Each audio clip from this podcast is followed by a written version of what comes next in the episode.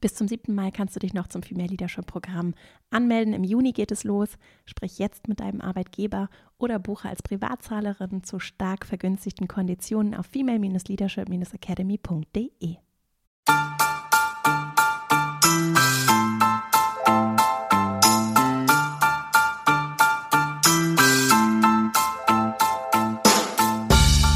Herzlich willkommen zum Female Leadership Podcast. Mein Name ist Vera Strauch und ich bin Host hier im Podcast, in dem es darum geht, dass du deinen ganz eigenen Stil im Job und Leben findest und deinen Weg mutig und selbstbewusst gehst. Zu Gast in dieser Folge ist John Strelecki, Du kennst ihn mittlerweile wahrscheinlich. Er war schon mehrfach hier zu Besuch, ist immer wieder gern gesehener Gast, mehrfacher Bestseller-Autor, vor allem auch bekannt, zum Beispiel durch sein Buch Das Café am Rande der Welt. Außerdem steht er auf großen, großen Bühnen, spricht zu Themen rund um persönliche Entwicklung. Und so richtig kann ich gar nicht greifen. Es ist auf jeden Fall so eine ganz spannende Prise Weisheit mit dabei und natürlich auch seine Art, Geschichten zu erzählen, die seine Bücher vor allem auch in Deutschland sehr, sehr erfolgreich machen.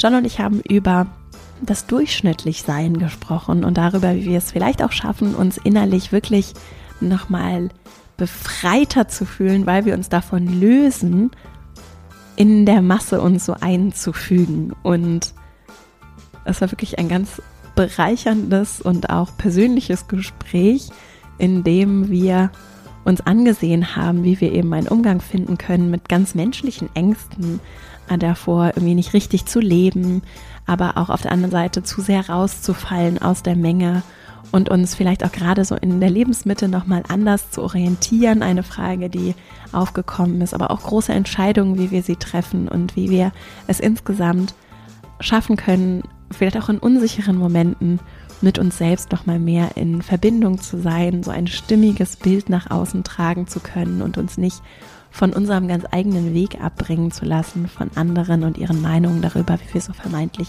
zu sein haben. Ein wirklich, ich kann es gar nicht so richtig zusammenfassen, aber es war wirklich ein ganz spannendes und für mich auf jeden Fall sehr bereicherndes Gespräch. Insofern freue ich mich sehr, es mit dir zu teilen. Wie immer es ist sehr kurzweilig. John ist auch sehr gut zu verstehen, obwohl es in englischer Sprache ist. Du kannst auf jeden Fall wirklich ohne Probleme hier zuhören. Und selbst wenn du vielleicht nicht jedes Wort verstehst, John ist sehr klar in dem, was er sagt und wie er es sagt und spricht auch wunderbar langsam. Insofern ganz viel Freude beim Zuhören und dabei mehr als Durchschnitt zu sein. Über den Mut, das Leben in vollen Zügen zu genießen ganz viel Freude mit diesem Interview und dann legen wir gleich mal los.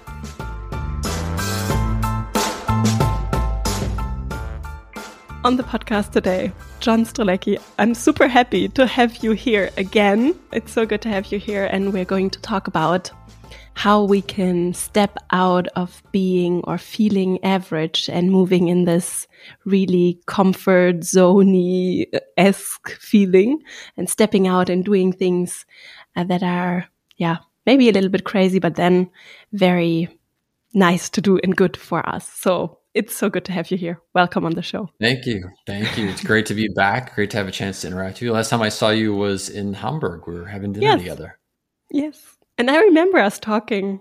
Yeah, we were, t- we were talking back then too about some, not, not exactly this topic that we're going to talk about today, but talking about the issues that matter to you, the issues that matter to me. We were hanging out with another joint friend of ours, and uh, yeah, it was. Those are the conversations in the evenings that I love the most, where you have a chance to not just chat, but like talk about something that really matters to you. So I, I do. I treasure those days. Yes, me too.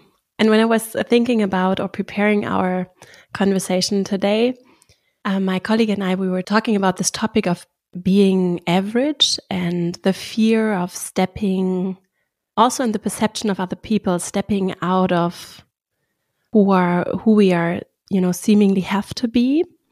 And mm -hmm. i think there are many people also or at least i can talk for myself who are afraid of being too much. And i i try to emancipate myself from that but i i'm not there yet. And uh, especially some people i still have this and people i don't know so well i'm i sometimes i'm really afraid of okay, I'm not normal, and can I really show that? Yeah.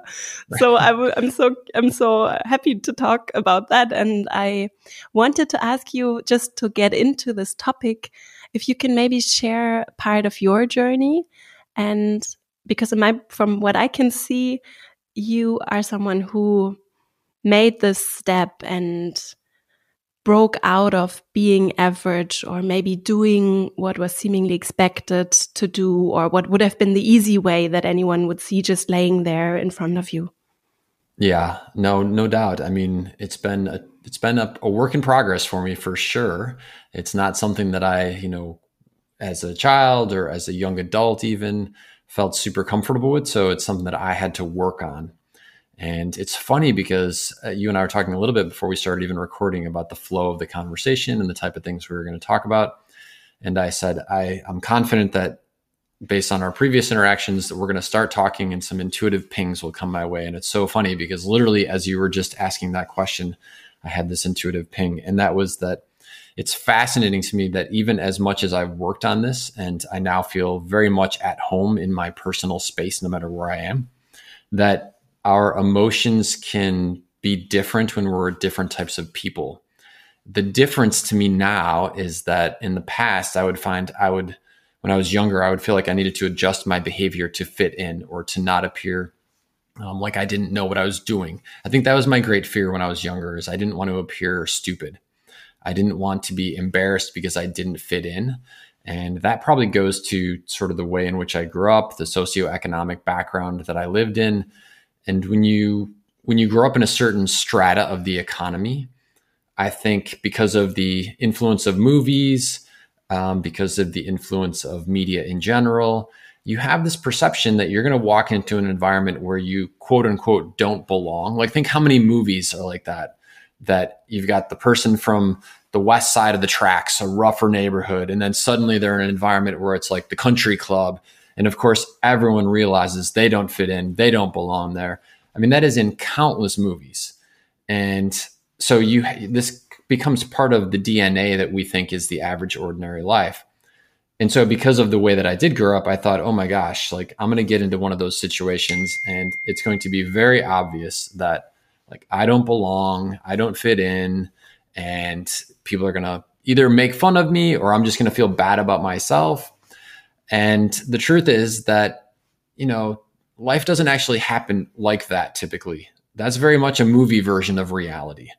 And I think that's one of the things we can do is allow ourselves to ask the question do my beliefs actually come from a place of authenticity or are my beliefs coming from a place of something that's not actually true?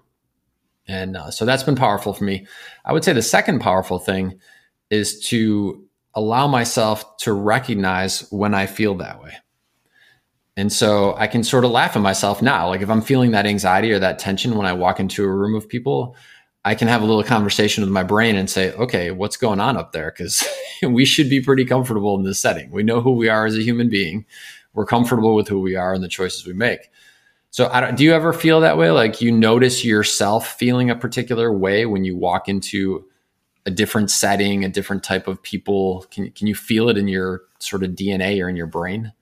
Yeah, I feel it. I feel it. And I, it really helps to develop a sense of consciousness for a sort of zoom out or a step on the balcony, which is something that we also do in our team. And I really like, I mean, for me, it's very helpful to have words internally or externally when I speak to people to sort of make explicit what is there implicitly. And it helps in team communication, but it also helps in communication with myself. And I notice myself, especially when I'm anxious or very excited or but not in a positive way but more in a way. Yeah. i think anxious is the right word right? Yeah.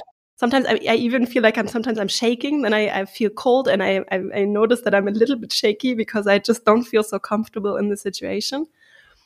It helps to notice but i have to say i'm not so i mean for me it's tricky sometimes to get out of the situations anyway. I mean uh, to get out of okay. this mode that I'm in there to become more of the version that I want to be in that moment.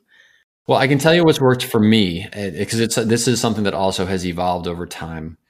And I, like I would say, one of the settings is if I if I were to walk into a social situation that is like super glitzy, like super fancy and everybody's decked out and it's very much about the look and it's very much about style.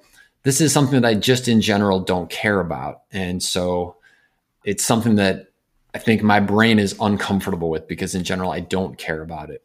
And I just feel out of place. And I think that's the emotion that I can catch in myself when I'm in an environment where I feel out of place. But what has worked for me and has helped me get past that is I think of something that I'm confident about. Like, who am I at my core? And who I am at my core is an adventurer.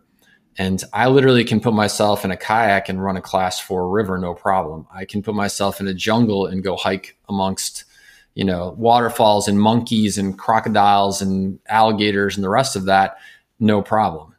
And so when I find myself feeling that anxiety, I just take a couple of deep breaths and I remind myself of who I am. And then I walk into the room with confidence. And that has helped a lot. Now, in, in order for me to do that, I have to have that part of me that I can reflect on and be confident about. And so I, that's one of the other things I was thinking about ahead of our conversation. So what, what enables us as human beings to have that confidence when we walk into any situation? It's recognizing the genius that is within us and recognizing the things that we do very, very well. And so, uh, you know, confidence in anything becomes confidence in everything.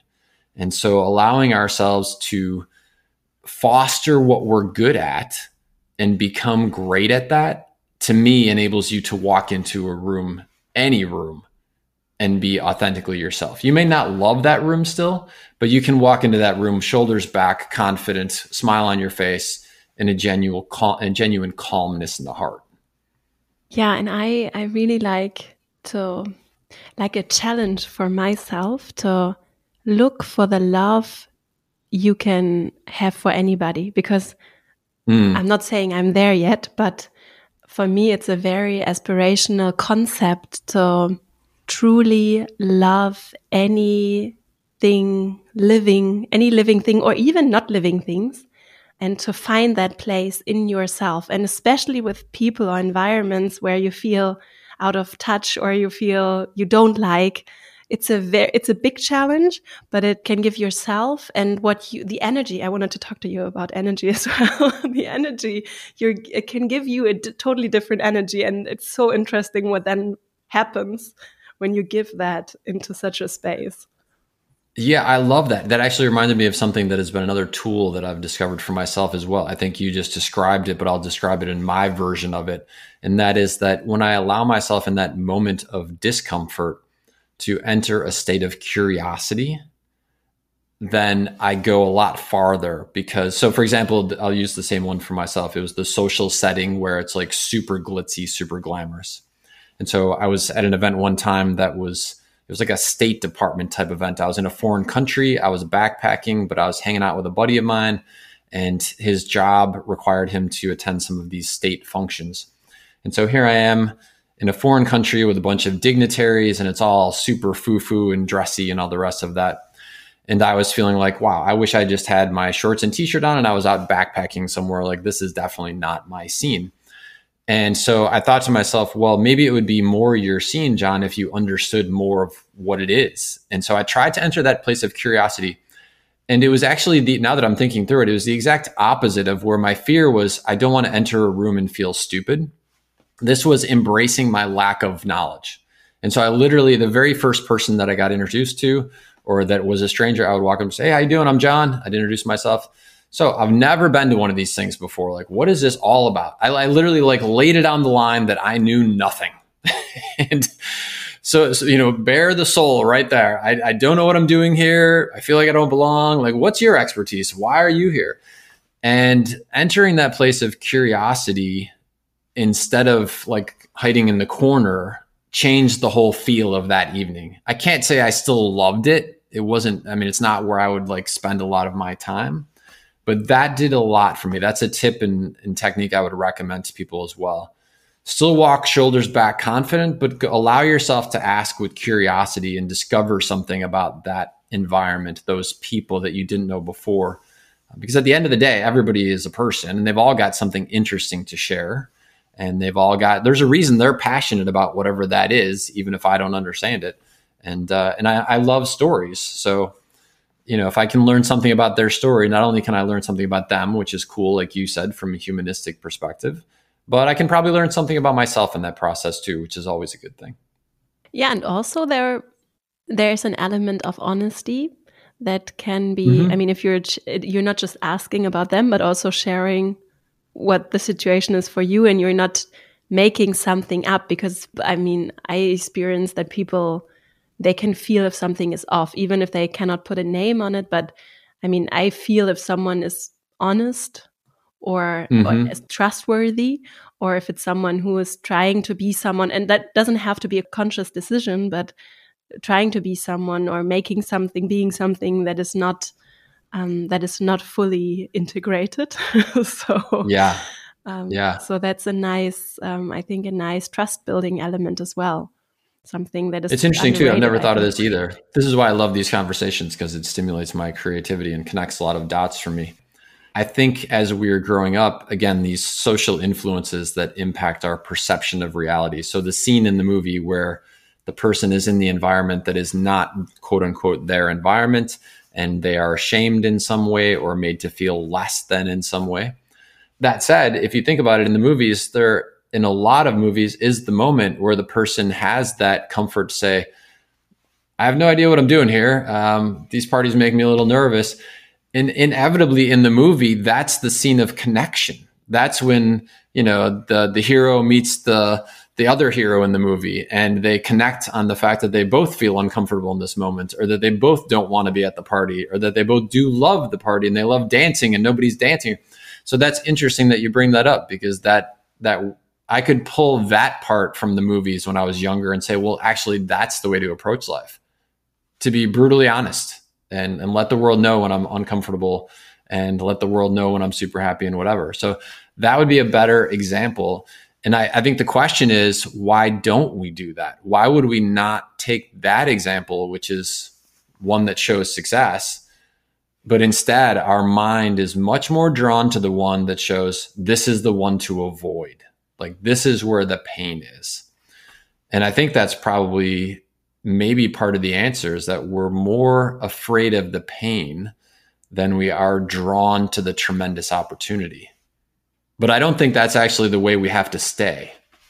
As a matter of fact, I can confirm that that's not the way we have to stay.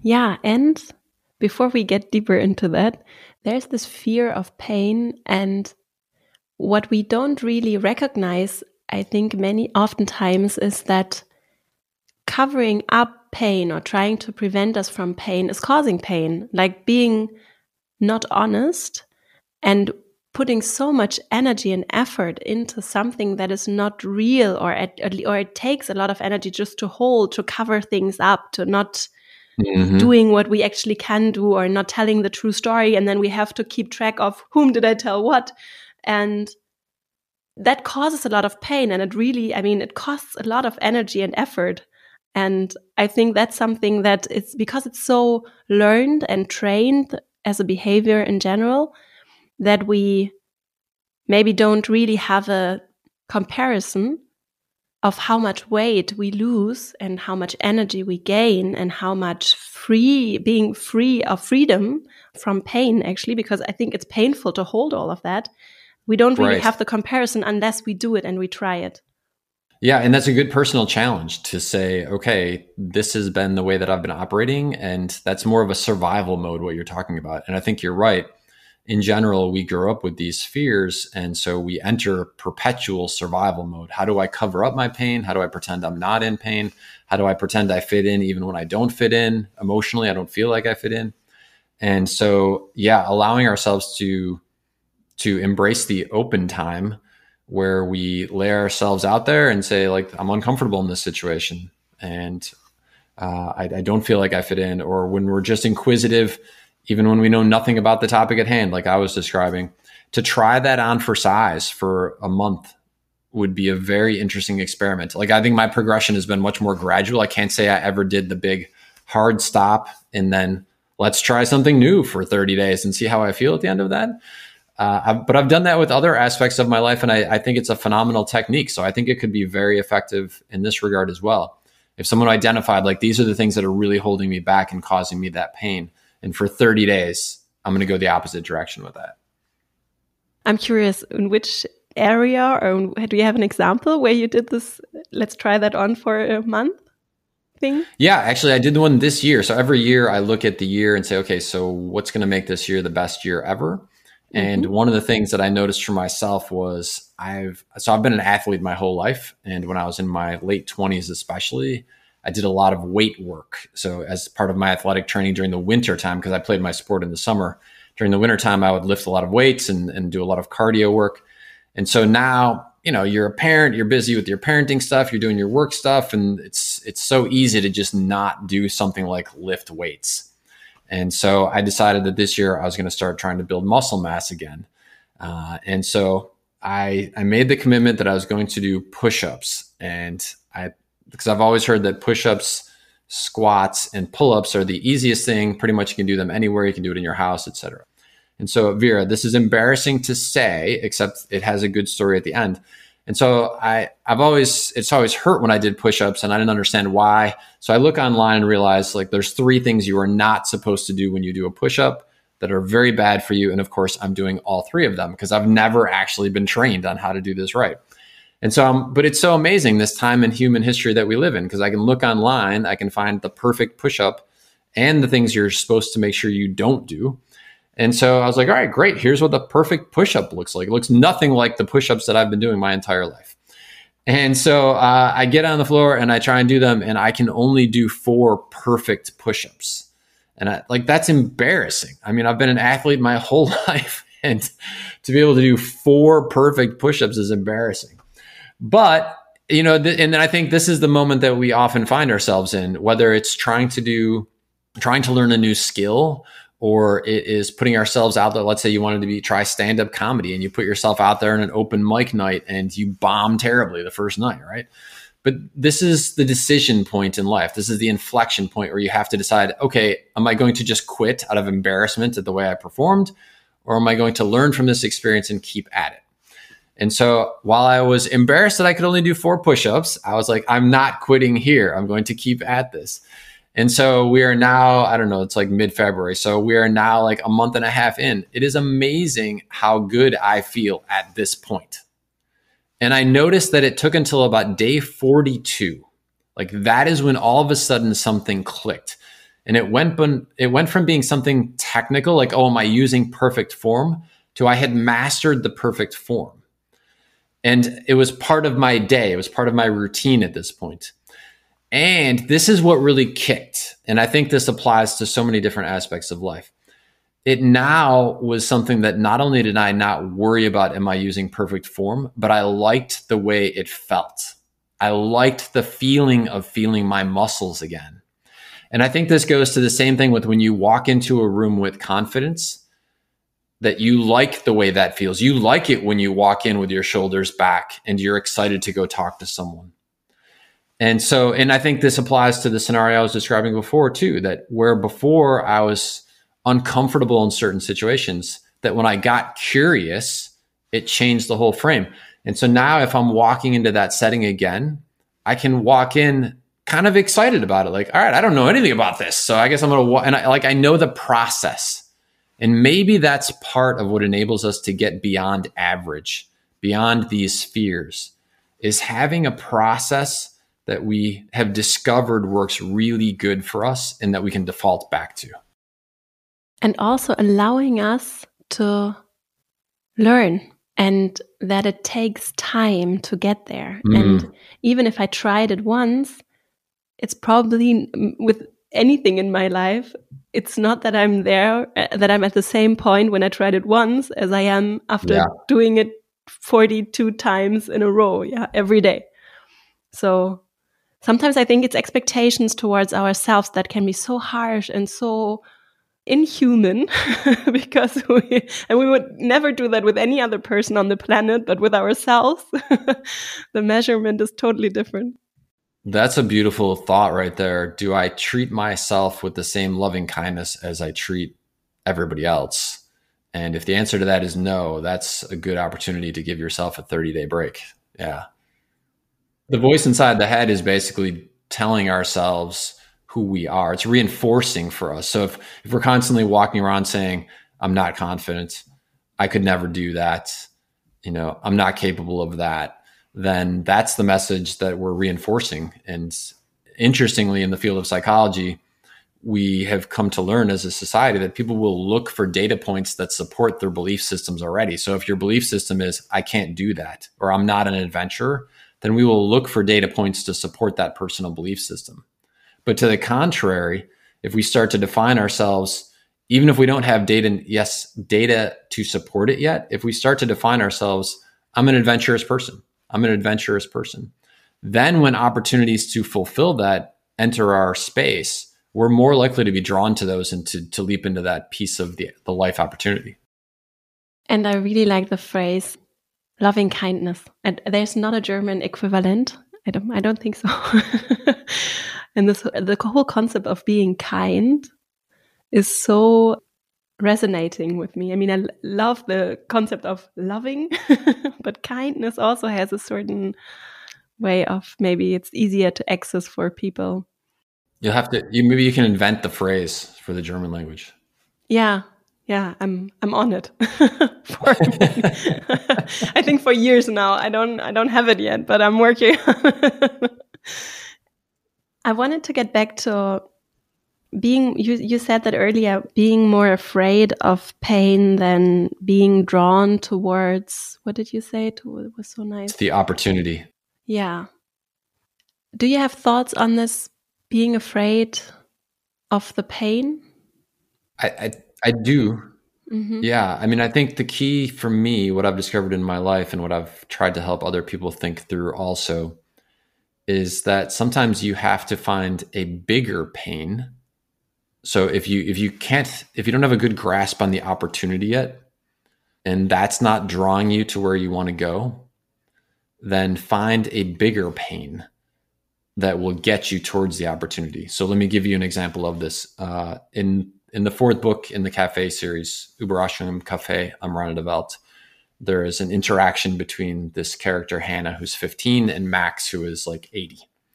And in their interactions and their discussions, in the discussions with other people in the cafe, Max tells this story about playing the fast forward game, about this defining moment in his life when he learned that if he took a moment and he projected it forward 5, 10, 20, 40 years, then it would enable him to make better decisions in the here and now. And I think in the context that we're talking about, this same concept can be applied a lot. So, for example, if in your heart of hearts, what you've always wanted to do was to um, travel the world or have a child or learn to play guitar or um, sing a song in front of an audience or start an entrepreneurial venture, but the fear is what's holding you back, the uncertainty of what that's going to feel like. That if you play Max's fast forward game and you project yourself five years out, 20 years out, or this is the one that matters most to me is projecting yourself to the last few moments of your life. In that scenario, how will you feel knowing that you didn't do it? You never got on that stage. You didn't have the child that you dreamed of having. You didn't open the business that you dreamed of opening. And if you allow yourself to enter that space and really feel that energy, that uncomfortableness, that dissatisfaction can be the driver that enables you to get beyond whatever is your current fear. And it connects you with the meaning the thing has for you, yeah? Because it's not just something randomly picked, but it's something that is particularly important for you. And maybe also the result can be that it's something that is actually not as important as you thought, because that's something that I know as well with life decisions. I know that from a lot of female friends and women my age, I, I'm in my mid end 30s, and this is a time that can be very tricky. That's something very personal, but it's something that I know many, many women are struggling with.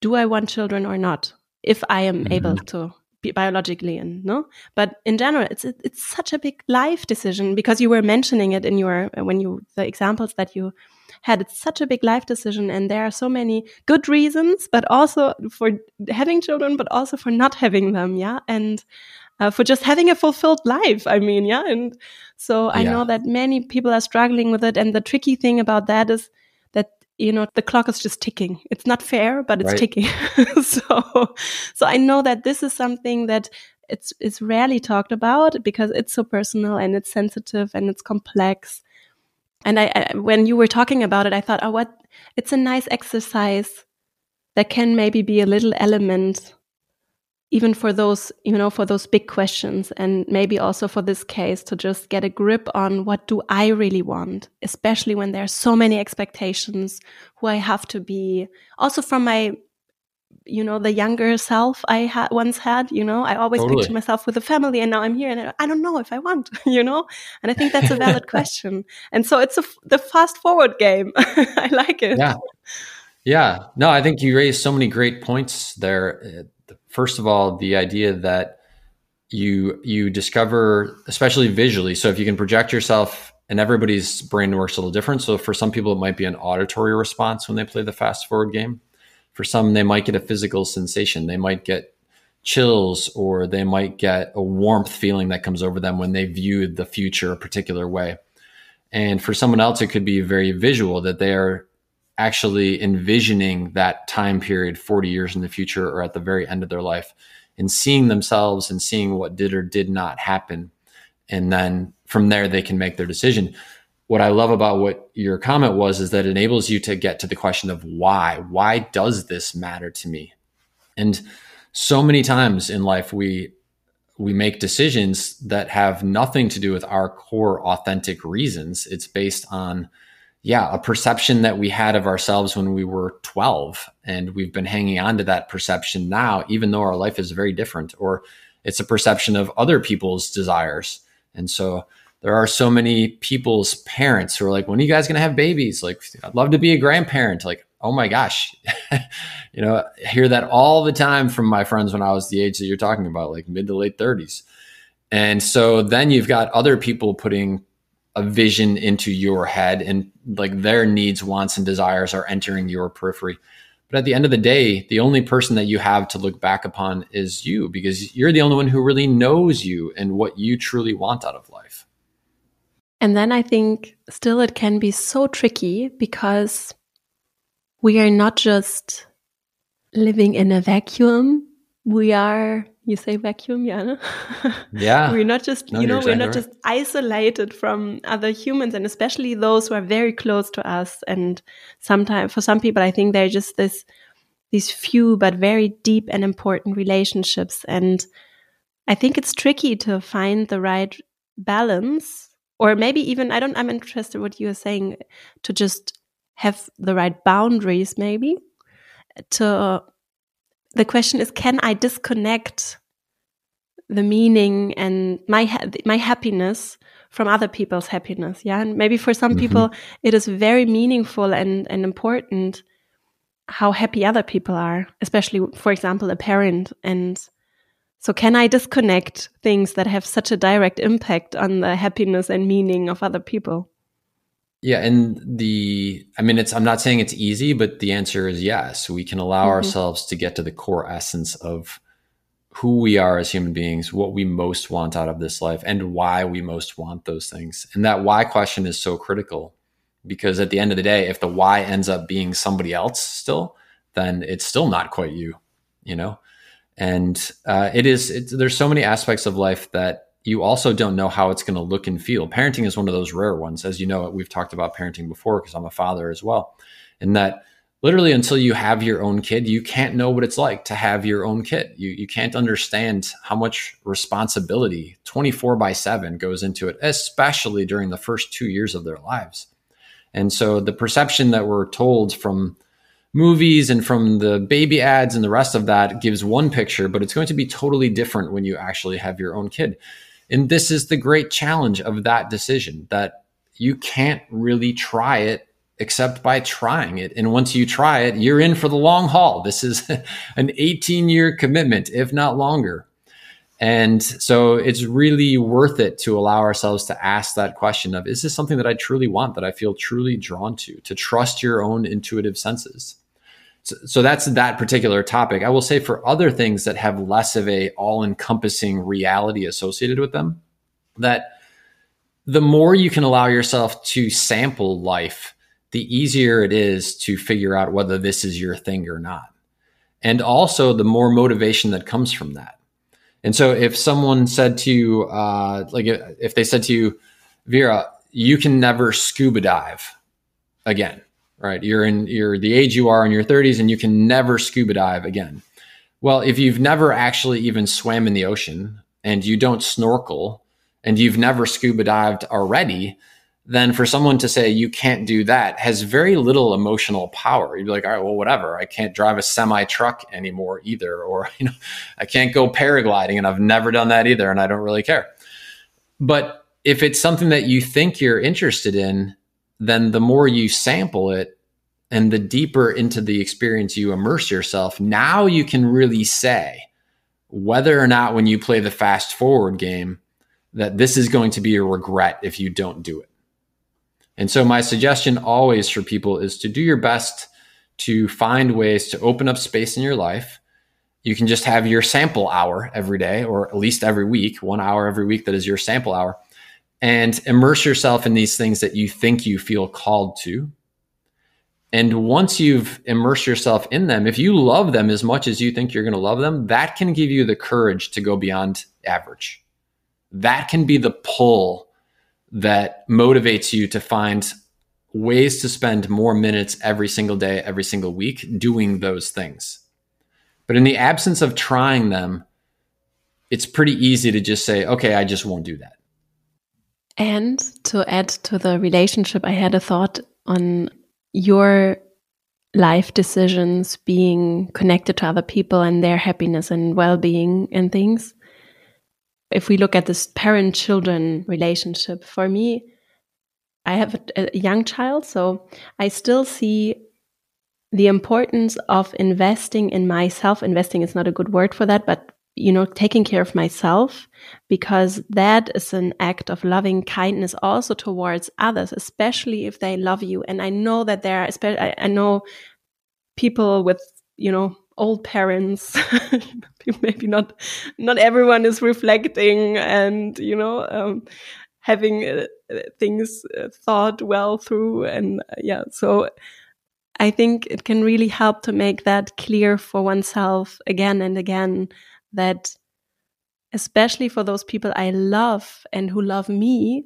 it is so important to take care of myself and you know find a way that is good for me and love myself and treat myself like someone I love because that is the greatest gift I can give someone who loves me. And yeah.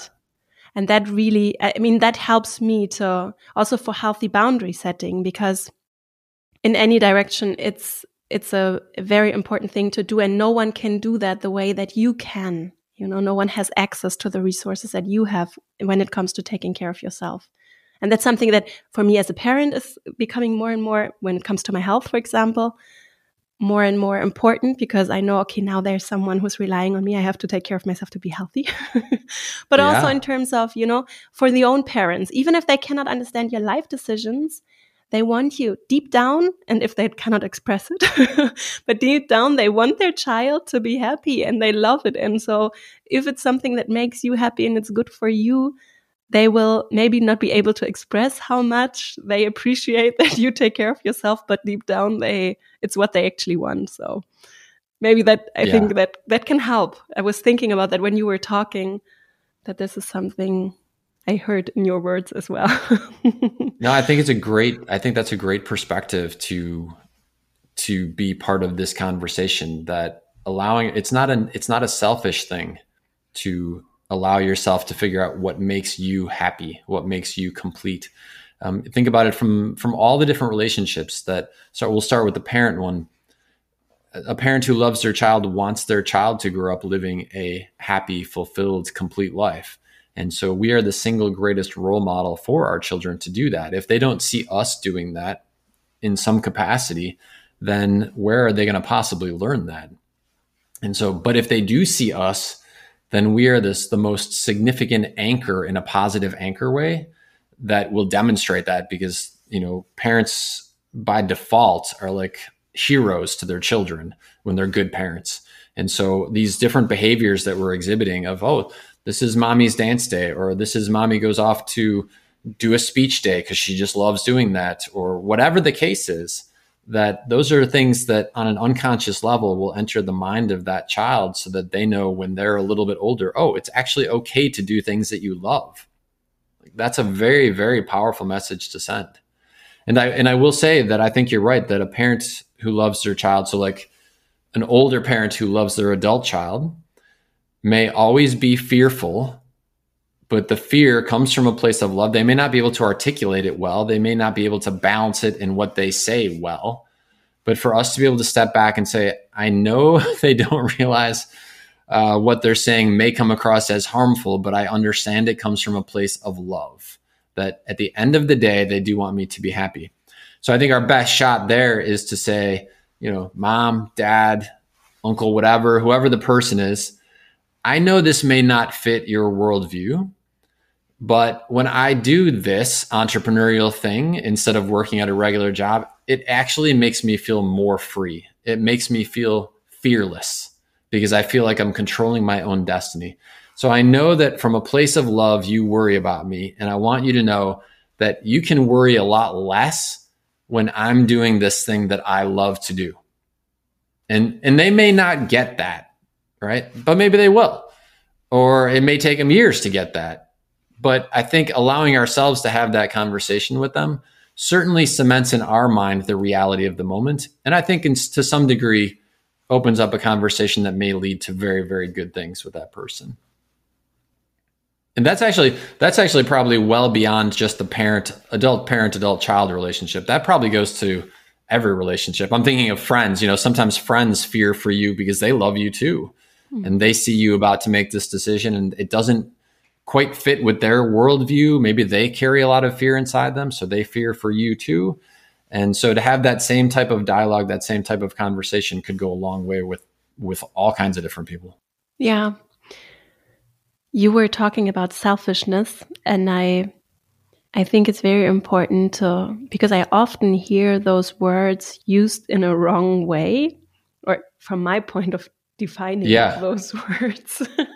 because I hear in word in German we have this word, it's called egoistisch, so egocentric probably, or selfish.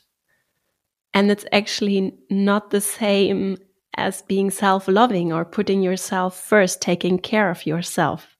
Mm -hmm. I would even say, maybe, would you say it's the opposite? I'm not. Uh, yeah, so I've had some very interesting and lengthy discussions on this topic mm -hmm. of allowing yourself to. We may have talked about this in one of our previous conversations, but allowing yourself to be helped is an act of love because the other person wants to help you because it makes them feel good. And so when you deny other people the opportunity, it basically is selfish because I'm not letting them feel good by helping me. And in the same capacity, if I don't allow myself to be authentic, if I don't allow myself to live the life that I know I'm capable of living, then I'm not going to glow. And the way that we inspire the people around us the most is by being our best version of ourselves. You know, imagine a world in which the music that you love was never created because that artist struggled with self confidence and struggled with people telling them you can never make your living as a musician. And so they never created the song. Like, think of the top five songs that every time you hear them, it makes you smile or laugh or whatever. And those songs never existed because that person wasn't allowed to be the best version of themselves. So that to me is where I can easily get beyond this version of egocentric. It's not egocentric to be the best version of yourself, and only you know what that looks like and what you're capable of. Yeah, and that brings me to this. Uh, I was talking about that in the beginning today being too much, this fear of being too much. Because mm. I, and I can talk from my personal experience because I feel like I sometimes can be, if I don't pace myself, I can, especially with people who don't know me, I can be totally over I don't know what, but I know that it's just too much for people. And if I am super honest with people and I I could so relate to your uh, what you were saying about this party that you were going to and then you were just openly talking about I've never been to this. Where am I here? Yeah. So the way that I would openly speak about that I know that there are some people who would get me but I know that there are people who would just be thinking who is she? there's a person, there's a, she's a person who does not fit any pattern or any expectation I have of someone. You know, I'm, I'm looking at her, I have a certain expectation. And whenever I, I can behave in a way that people would judge me and I, I can do that. And I sometimes I do it. Um, also because sometimes I maybe don't know what else to do. But if I am totally free and totally the one I, who I like to be, and put all my energy out there can be very overwhelming to people. So uh, I'm not writing songs, but it would be sort. It's sort of my way of expressing myself and producing something yeah. with it. And I'm curious what you, and I, I think that other people, maybe not in the way that I do it, but have this fear of the pain that that can bring because it can be a, a, certain way of feeling rejected and or maybe not understood by others. And I, mm-hmm. I mean, what we really want as humans is being seen for who we are, being understood. Maybe not. I, I don't want that anyone is saying, you know, yeah, I, I truly agree, agree with you, Vera, but I want people to look at me and say, okay, I, I see you. and it's okay that right. you're other way you are. But right. I think or I know for myself that it can be very hurtful to put yourself out there and maybe trying something out. Yeah, have a sample hour of who I really am. And then meeting people who mirror you, show you that they don't, they don't get you. Which doesn't mean that they don't, don't like you, but in this moment, it feels like, you know, some, maybe the person is just like trying to with my example, yeah, if you say with my example, the person is just looking at me, she's like, I don't know. I, I need to process this first. I had that yeah. in my leadership role. Like people were looking at me and I was like, what's happening? Why is no one responding? and then with coaching and stuff, I understood no, people are trying, they are processing, they need more time than you, Vera. It's not that they reject you, they just need more time, maybe.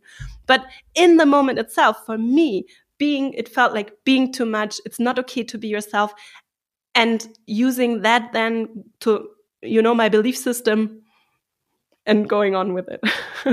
So what to well, do about it? there's two very interesting conflicting potentially conflicting um, deep ingrained needs at a cellular level within the human experience that i hear in that story.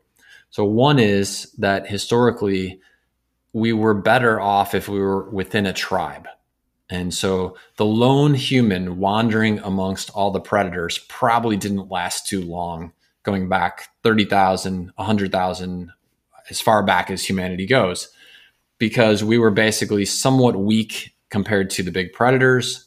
And so a single person out there alone was going to be in trouble. And think about it, especially from the, the cues that you get when you're a baby or even a small child. You think you're weak as an adult compared to a, a saber-tooth tiger or a lion or whatever imagine a two-year-old or a five-year-old like you're nothing right? And so the great fear that i think we learn and fear is a very learned thing by the way uh, and we can talk about that. Why does fear exist? Fear is a learned behavior and it's something that carries on at a cellular level from generation to generation potentially when there's data points that reinforce it and so we have this historical fear that it's important for me to be an accepted member of the community. Back then, it was an accepted member of the tribe. The tribe was the small gathering of people who lived together and protected each other. And, you know, someone would hunt, someone would gather, and collectively they would pool the resources. And if we were part of that tribe, we had a much better chance of survival. So, this is a very deep survival mechanism that exists in our brain that says, hey, it's important that you stay within the tribe. Like, don't do something so bad that you're going to be kicked out of the tribe. Well, as humans have evolved, that's less and less relevant. Like, we don't need to be out there hunting and protecting ourselves in groups from saber-toothed tigers. That is not the reality of our current civilization. As we have evolved as human beings and gotten rid of those kinds of things, there's another awareness, which is the desire to live an authentic life, the desire to live a fulfilled, a purpose filled life. Right? I talk about that in Das Cafe am Rande the very first question on the cafe menu why are you here so we are at this point in the human story called to answer the much more philosophical all encompassing makes you feel better about your human experience story but we still have this old code existing within us that says don't get kicked out of the tribe because bad things happen when that happens so how do we balance these things well the great news is that these days you can find yourself a tribe of people that live literally anywhere around the world. So if you're a super high energy entrepreneur who is totally driven towards the fields of wireless technology and the way in which it will integrate and interact with societies across multiple spectrums of socioeconomic platforms. Like that is about as niche as you can get. Well, great news because there's probably at least a thousand other people somewhere in the world who have this same deep passion and that can be your tribe. And so you can allow yourself to make this connection to the people who are interested in the things that you're interested in, passionate about the topics that you're passionate about in, and that fulfills this deep need within us to have a tribe. And at the same time because you get to pick who your tribe members are, you can pick the thing that actually makes you feel fulfilled, the thing that answers that question on the cafe menu, why am I here? And so there is a way to blend both of these these two things together. It does require an awareness of this reality, but once you become aware of it, you can sort of free yourself from the need to fit into every piece of the tribe all the time because it's just not necessary.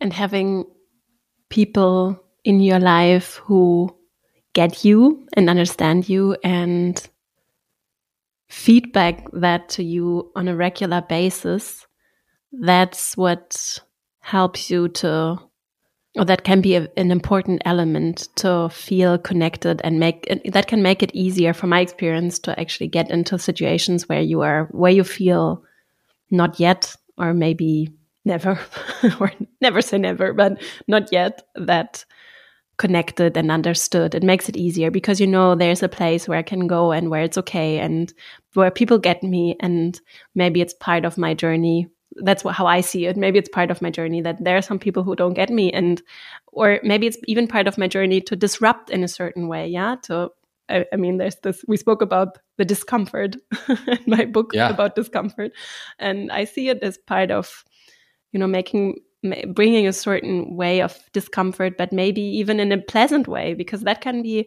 nice as well yeah you're you're disrupted but and it's making you a little bit uncomfortable because it's not what you expected but it's not something that is totally terrible.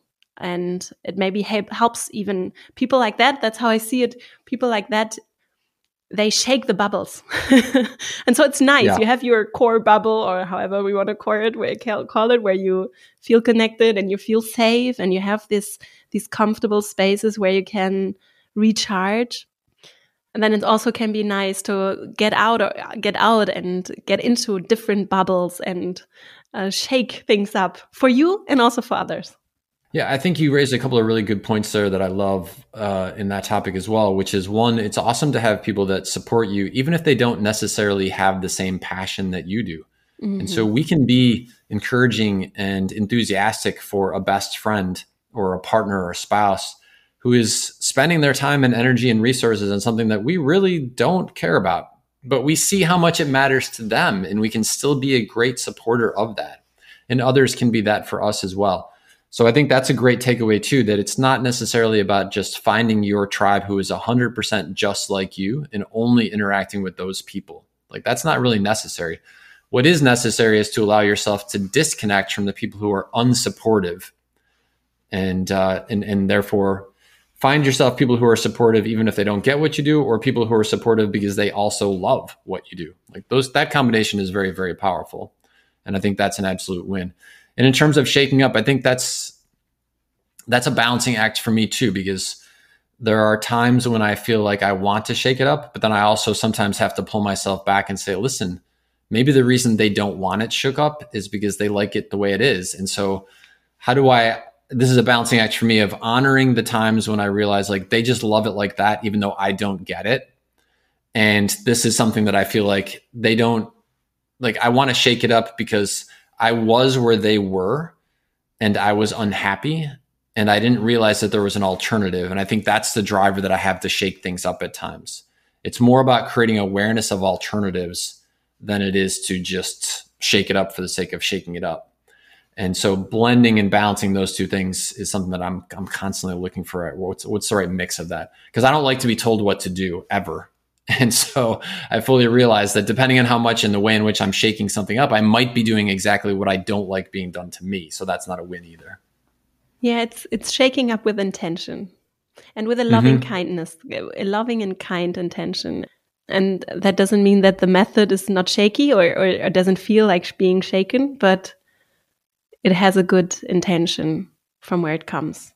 And an openness and curiosity to, because it's not a passive thing. What I see, it's human interaction. It's something that is never just controlled by one person. It is something that I open up for and I give something myself, but there's always there are always other people, at least one other person involved, and equally makes it to become something unique. You know, where yeah. everyone is contributing and it's not something that is just controlled by the other person.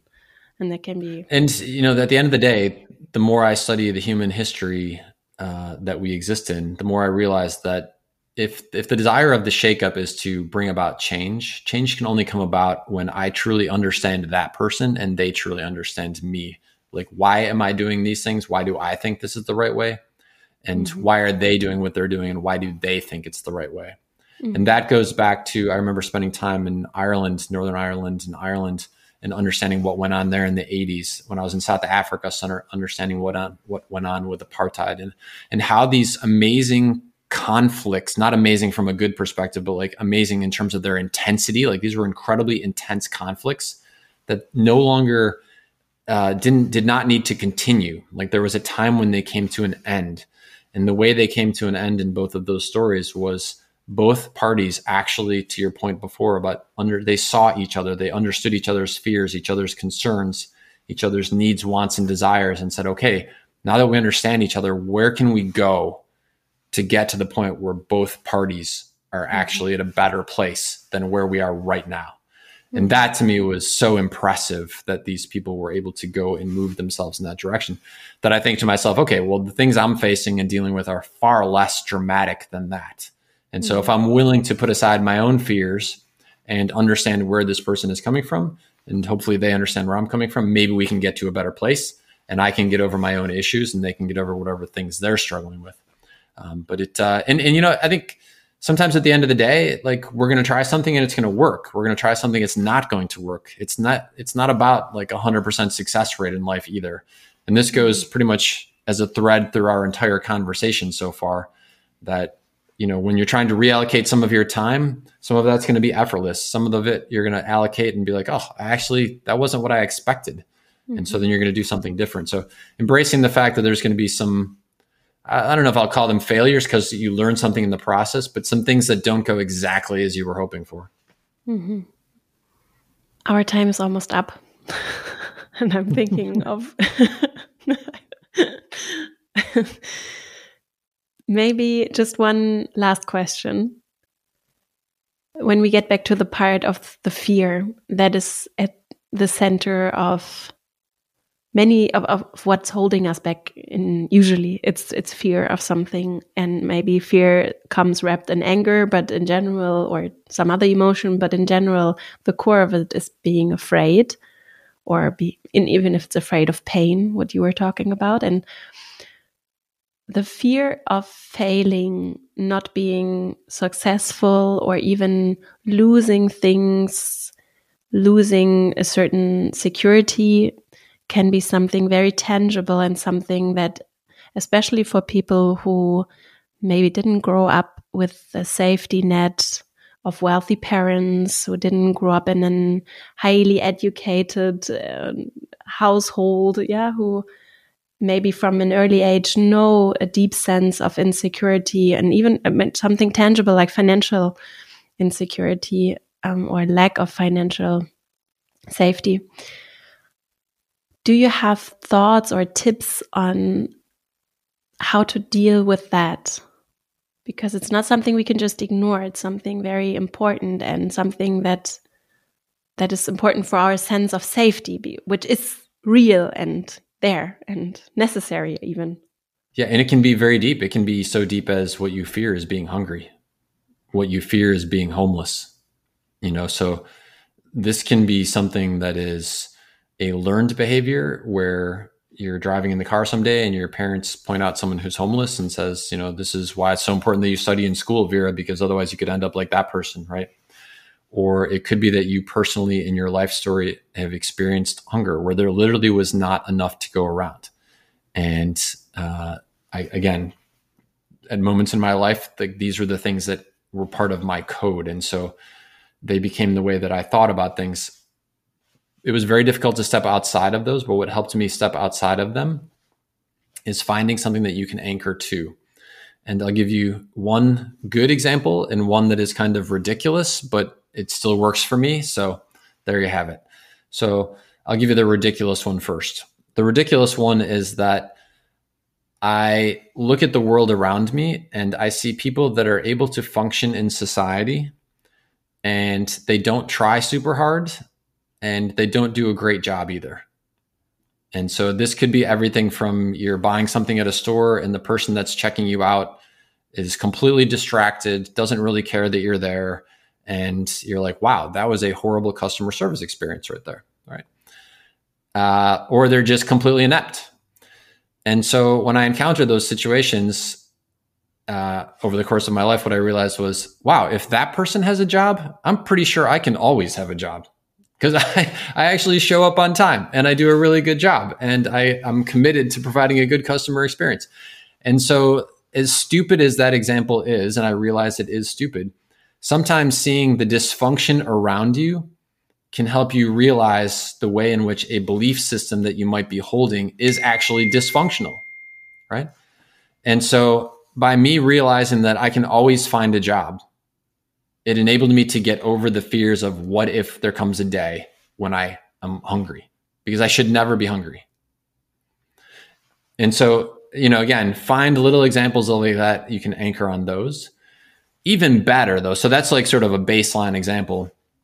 Even better is finding examples of people who have succeeded in the way that you wish you could succeed even if they overcame a major obstacle. And so, for example, if you would love to take a year sabbatical and go study something different or go travel the world for a year, and that is a barrier for you because you think, oh my gosh, if I take this year off, what will that mean to my career? Or what am I going to do for income generation? Because a year off means that I won't be generating my regular salary that I get from my regular job the more stories you can find of people who have done exactly what you want to do, have dealt with the exact issue that is holding you back from making a decision, then the more comfortable your brain gets with this is possible for you too.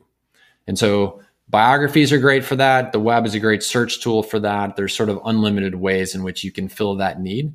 But this is the fear comes from a lack of knowledge or a lack of experience.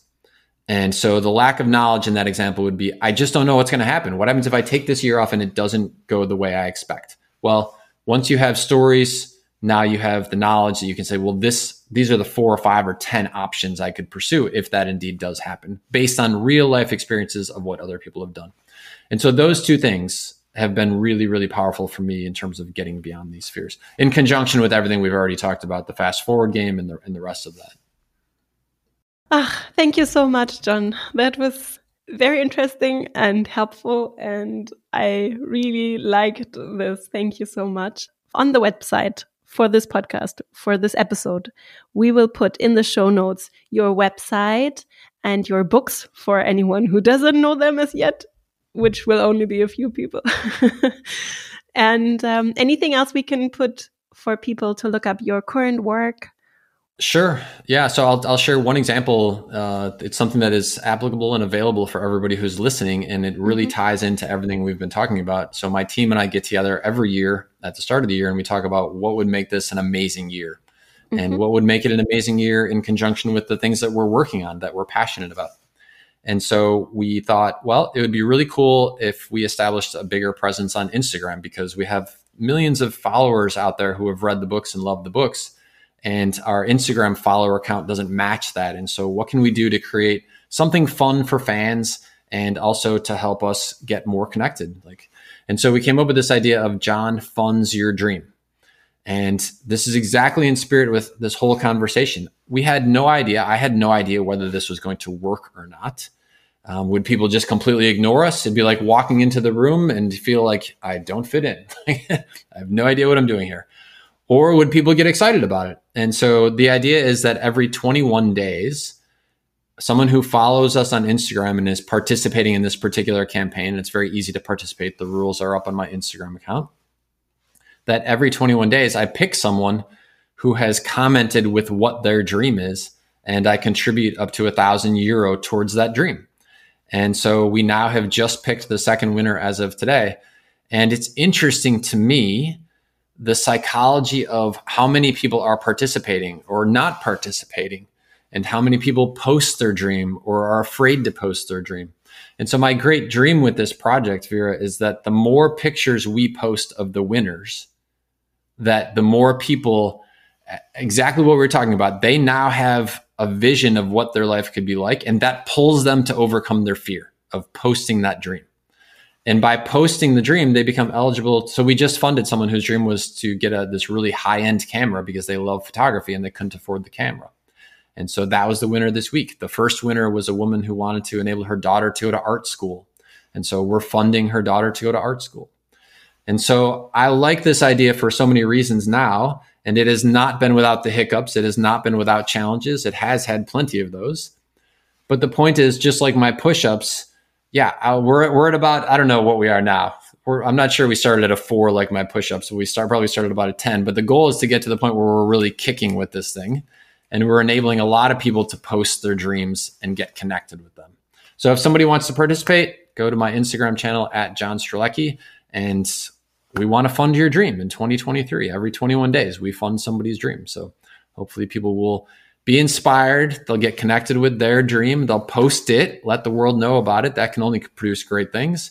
And uh, hopefully, we'll be one of the people that, that you're. You'll be one of the people that we pick to fund that dream. So, yeah, it's an interesting example of everything that we've been talking about. That's one of our projects for 2023. Sounds great. We will put that in the show notes and your Instagram account. And I thank you so much, John.